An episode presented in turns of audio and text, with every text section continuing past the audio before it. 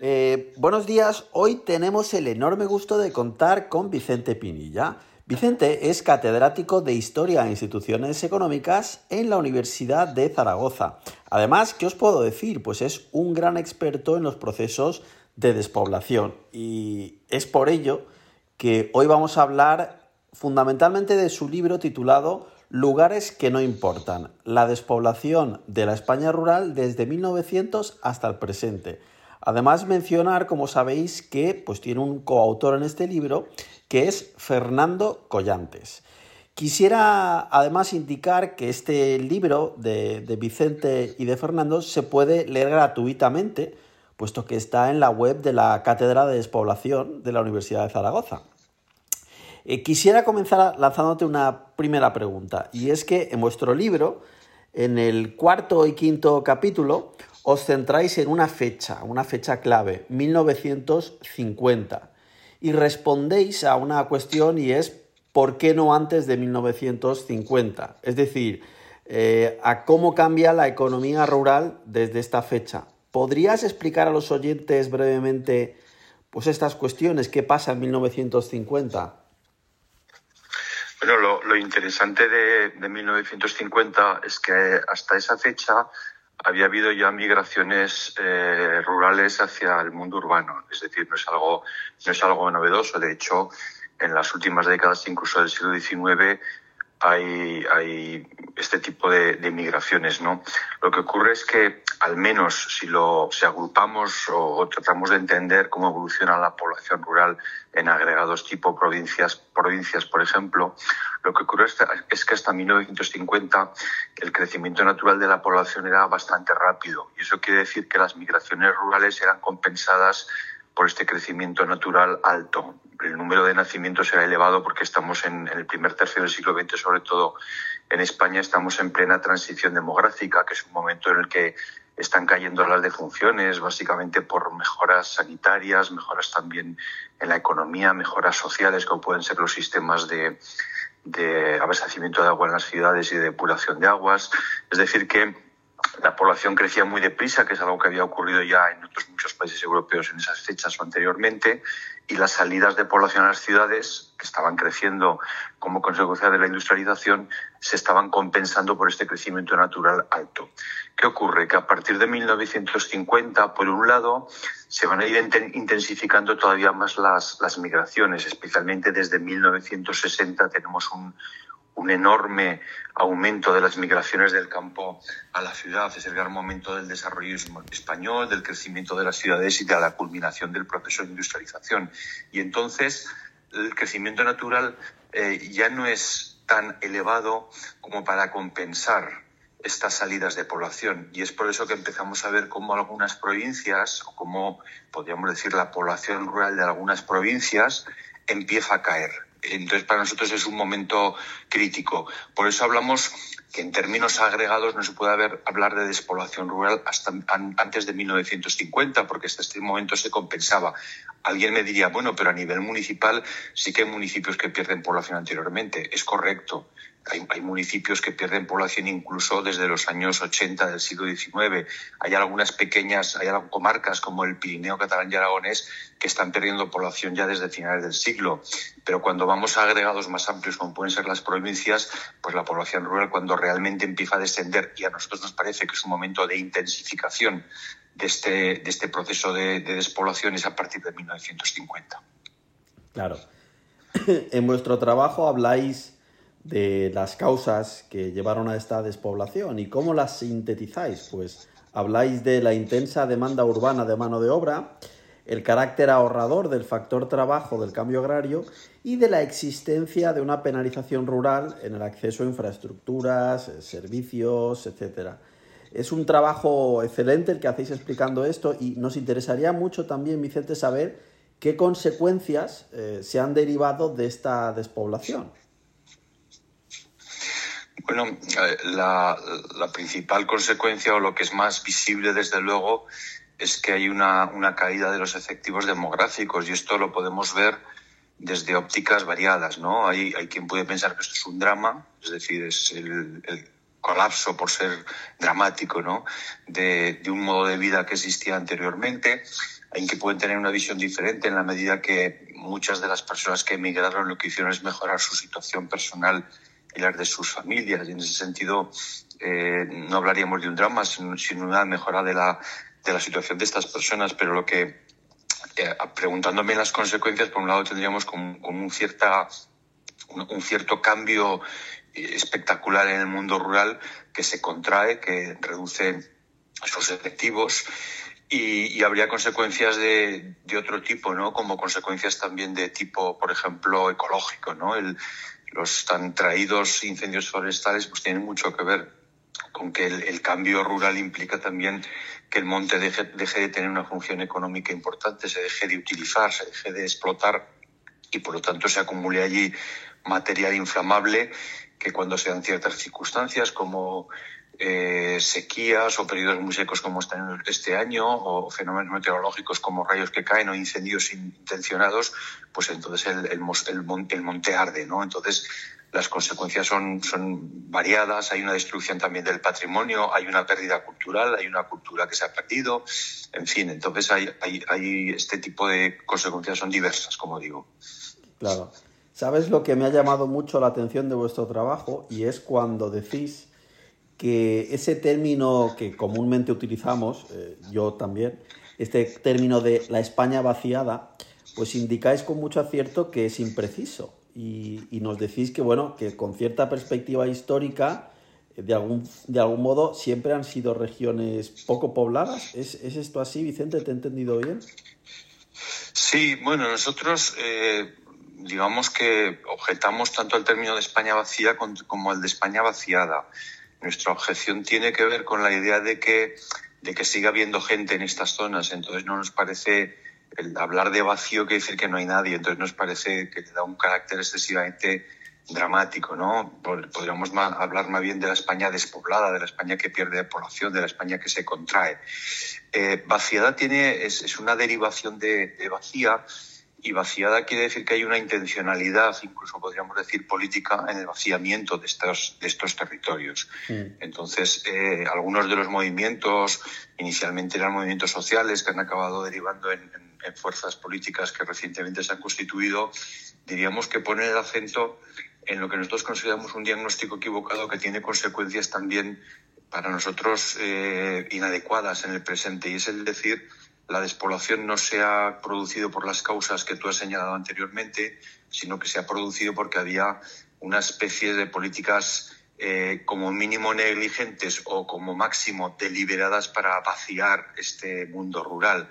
Por lo tanto, si asumimos este diagnóstico, la consecuencia es que la, reversión del proceso de despoblación consistiría en, en, acertar en las políticas, ¿no? Un cambio en las políticas, por lo tanto, cambiaría la situación del mundo rural. Entonces lo que decimos es el, el diagnóstico es erróneo porque la política juega un papel, podríamos decir, secundario en, frente a las causas más, digamos, más de fondo que has enumerado anteriormente.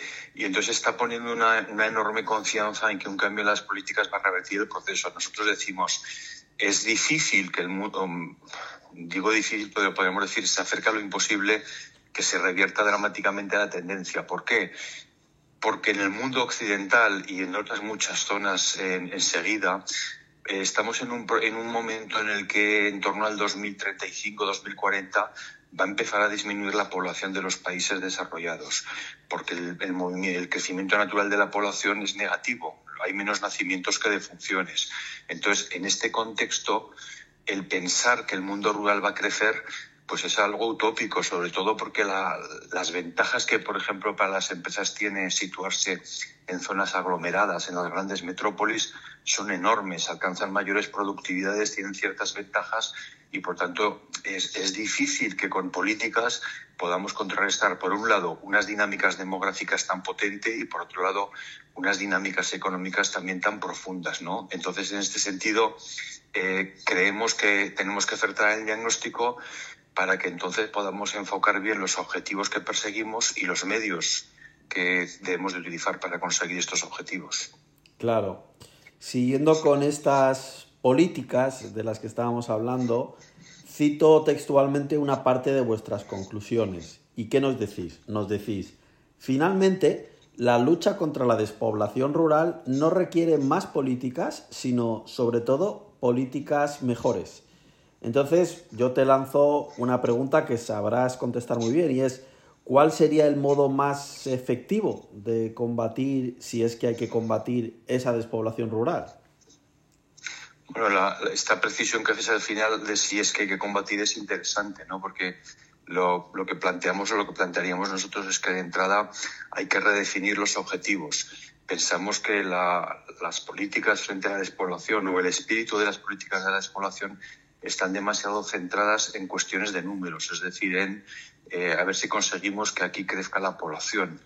Y nosotros pensamos que habría que moverse más hacia objetivos de tipo más cualitativos. Básicamente dos, dos cuestiones nos preocupan. Por un lado, que haya cierta o, o, una elevada libertad de elección de las personas sobre su lugar de residencia. Es decir, más que que, que, queramos que crezca la población del mundo rural, nosotros lo que queramos es que quien quiera vivir en el mundo rural lo pueda hacer sin enfrentarse a unos obstáculos que hagan esta elección utópica o imposible. ¿no? Esto nos preocupa.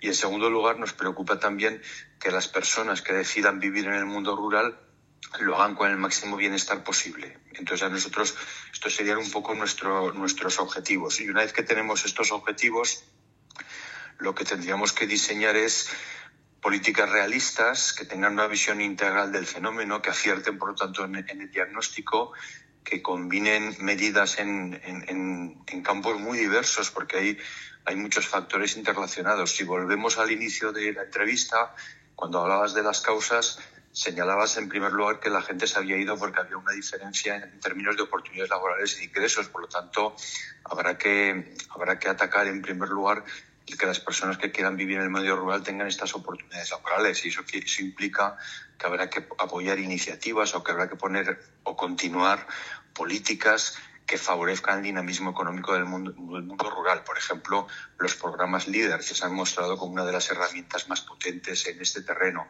Eh, has citado también el carácter ahorrador, ahorrador de factor trabajo del cambio agrario, es decir, no podemos esperar que la agricultura que es un elemento muy importante como actividad económica en el mundo rural, pero en muchos casos ya no es el más importante. No podemos esperar que genere muchos puestos de trabajo, lo que quiere decir que, que en este dinamismo económico habrá que orientarse sobre todo hacia la diversificación de actividades económicas. Habrá que contar con más actividades y no solo con la agricultura. Y en tercer lugar, has hablado de la penalización rural. Bueno, pues tendremos que asegurar que hay una gama de servicios o un acceso a servicios suficientemente adecuado como para que la persona, las personas que decidan vivir en el mundo rural porque les apetece, porque quieren, en este sentido, puedan hacerlo. ¿no? Esto es un poco el, el, el, el, conjunto de ideas y esto implica tocar otros muchos temas como pueden ser políticas de vivienda, un tema muy relevante en el mundo rural porque es un mercado muy complicado, muy estrecho, que hace incluso difícil que, la gente que quiere vivir allí pueda hacerlo. Y también estamos un poco en la idea de que al final las políticas locales acaban siendo más eficaces que las políticas generales. Es decir, cuando decías eh, si hay que luchar contra la despoblación y decimos, bueno, habrá que luchar dependiendo de si la gente que vive en el medio rural cree que vale la pena mantener este medio rural. Es decir, que si en un pueblo eh, quieren que su pueblo siga sobreviviendo, quieren que tenga un futuro, pues entonces habrá que, habrá que apoyarlo y habrá que, que, apoyar las iniciativas locales. Al final son los actores locales los que conocen cuáles son los problemas, las ventajas de sus territorios y los que tienen más capacidad para orientar las políticas eh, a favor de estos territorios. ¿no? Entonces pensamos que este eh, un mayor énfasis en las políticas de abajo arriba que en las políticas desde arriba hacia abajo, que deberían en todo caso de acompañar estas políticas de abajo hacia arriba. Muy interesante, Vicente. Y si dejamos de hablar de políticas y hablamos de política, eh, creo que podríamos mencionar pues, un partido político que está claramente vinculado a, estos procesos de despoblación rural, que es Teruel Existe. De alguna forma podría suponer como un cambio de paradigma en la importancia de, de estos territorios. ¿Qué, qué opinión te, te, merece esto? Bueno, eh, Voy a cuestionar hasta, hasta tu pregunta, ¿no? Porque eh, has dicho que está muy vinculado al tema de la exploración y puede ser que ahora, ahora sea así, pero Teruel existe es un movimiento de raíz urbana. Es un movimiento de raíz urbana que surge en la ciudad de Teruel ante lo que consideran con bastante razón, creo yo, que, que esta ciudad está marginada, sobre todo de algunas redes de infraestructuras básicas. El, el tren que pasa el tren que desde Teruel comunica esta ciudad con Zaragoza o con Valencia, hacia el norte o hacia el sur, sigue siendo, a, estas alturas en las que tenemos trenes de alta velocidad maravillosos y rapidísimos, sigue siendo patético, está continuamente averiado. para ir, de, por ejemplo, de Zaragoza a Valencia es mejor hacerlo por, por el Camp de Tarragona o por Madrid que por Teruel. Es decir, esta indignación, podríamos decir, ante una percepción de que la ciudad está marginada es lo que alimentó el movimiento ciudadano de Teruel existe. En las últimas elecciones generales, que fue un poco yo creo el momento en el que en el que explota ¿no? este el éxito de Teruel existe, Teruel existe fue la primera fuerza política en, en la ciudad de Teruel, pero solo la tercera en el resto de la provincia. Es decir, que inicialmente creo que Teruel existe está más, vinculado a este carácter urbano, a esta queja muy razonable frente a la marginación de, de la ciudad, a la percepción de que se está quedando atrás en, en acceso a algunas infraestructuras básicas. Eh, es, es, verdad que, que, ha ido evolucionando la situación y, y se ha recolocado, digamos, que existe como un movimiento que pretende tener este carácter más, más rural. Eh, el problema yo creo que ver, esto tiene ventajas e inconvenientes. El, éxito de que existe y, otras plataformas similares en otras provincias, en las zonas rurales, yo creo que la ventaja o lo que aportan sobre todo es que el tema, el tema de la despoblación está en la agenda política, ¿no? Por lo tanto, todos los partidos políticos eh, que al fin y al cabo están compitiendo para conseguir estos votos, pues entonces están tratando de, diseñar o de ofrecer propuestas para el mundo rural y frente a la despoblación. Yo creo que esta es una contribución eh, para mí interesante, para mí es una contribución eh, positiva. Hay otra parte que, bueno, ya esto ya depende de cada uno, ¿no? Es, es decir, son movimientos que quieren ser muy transversales, por lo tanto, eh, quieren tener una, una carga muy poco ideológica, centran sus reivindicaciones sobre todo en este diagnóstico que decía antes que no es, no es correcto, de que la despoblación va a cambiar radicalmente, la política, perdón, puede cambiar radicalmente los procesos de despoblación. Esto no quiere decir que no tengamos que hacer políticas, lo que quiere decir es que tenemos que ser conscientes de cuáles son los límites y no plantearnos objetivos imposibles. Esta es un poco la cuestión. Claro, pues ¿qué te puedo decir? Muchísimas gracias por la claridad de, de, tu exposición. Yo creo que has aclarado con mucho acierto pues eh, varias cuestiones sobre estos procesos de despoblación y de hecho yo eh, escuchándote y aprendiendo lo que nos decías Vicente casi me preguntaba si, si de alguna forma pues las causas que han llevado a estos procesos de despoblación en España, de alguna forma no son quizás propias de nuestro territorio, sino que son casi occidentales. Quiero decir, imagino que lo que ha llevado a la despoblación de España será similar a cosas similares de Francia, Estados Unidos, Alemania. No sé si, si conocéis el tema, si me equivoco mucho en este diagnóstico.